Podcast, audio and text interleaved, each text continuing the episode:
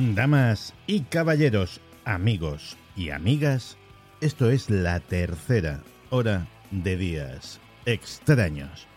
Bienvenidos.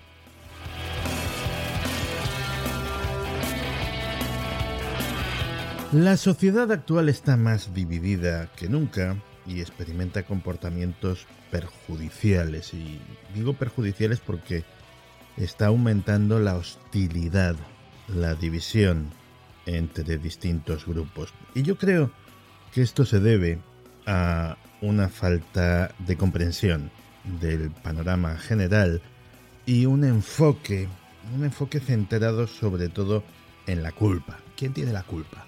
Siempre alguien tiene que tener la culpa. Siempre el otro tiene que tener la culpa.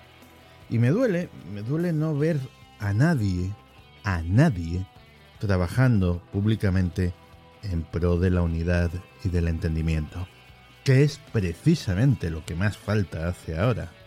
Así que en lugar de luchar unos contra otros, la sociedad yo creo que debería centrarse en abordar de forma constructiva los temas eh, que son el origen de estas luchas y sobre todo promover la libertad individual y el derecho a buscar cada uno la felicidad como Dios le dé a entender.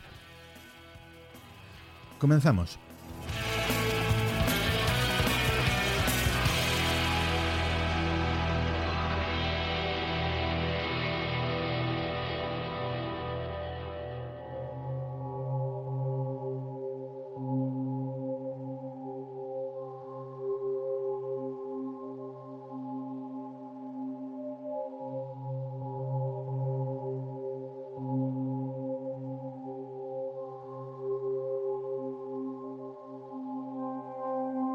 Pues vamos a empezar fuertecito y de paso quitarnos de medio por esta semana el tema de la inteligencia artificial con una de las historias que más ha estado dando que hablar en los últimos días. Y es que CNET, uno de los sitios web de noticias tecnológicas más importantes del mundo, le han pillado con las manos en la masa siendo, bueno, un poquito más eh, tecnológicos de lo que imaginábamos, porque han estado publicando de forma silenciosa, sin decir nada a nadie, docenas de artículos escritos por un sistema de inteligencia artificial.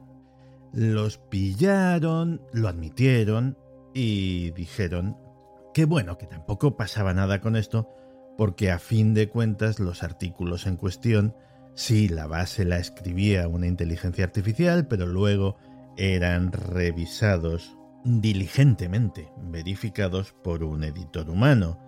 Pero también eh, parece ser que, una vez revisados esos artículos, continúan teniendo errores extremadamente básicos.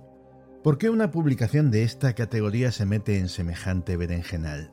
Es simplemente por ahorrarse unos cuantos sueldos de redactores, de redactores de buen nivel? Supongo que sí, pero no es tan sencillo. Es sí, pero no solo esto. Hay cosas más retorcidas detrás.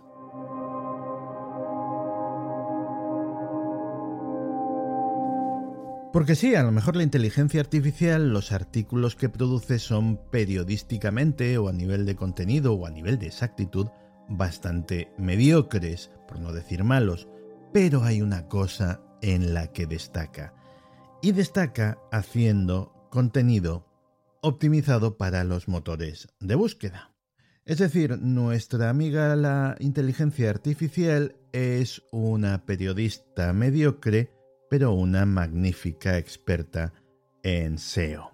El SEO, que viene de las siglas en inglés de optimización de motores de búsqueda, es un conjunto de técnicas, hay profesionales que se dedican a ello, para optimizar sitios web y mejorar su visibilidad en los buscadores.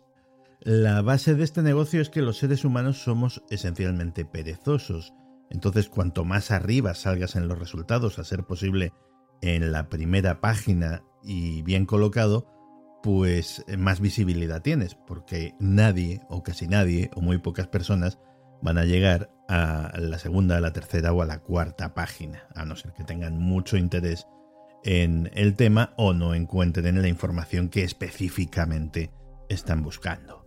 ¿Cómo se consigue esto? Pues hay un montón de técnicas que incluyen pues el uso de palabras clave, la creación de contenido relevante, sabiendo exactamente qué considera el motor de búsqueda contenido relevante, la optimización del código HTML, esas cosas.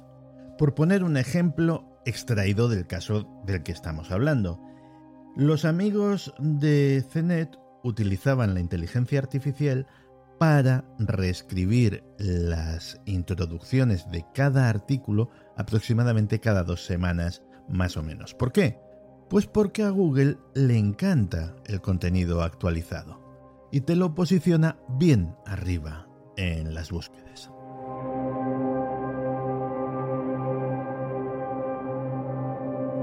El problema es que con cada reescritura el artículo se va deteriorando.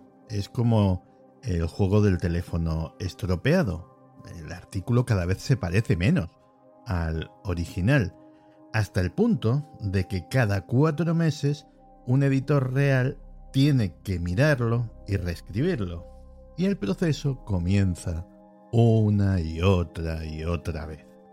Claro, ya hemos llegado a un punto que en esa página web los artículos eh, son de tal manera que un lector no tiene ni idea de si ha sido creado por una máquina, un humano, por una combinación de los dos, eh, de si la información es 100% fiable.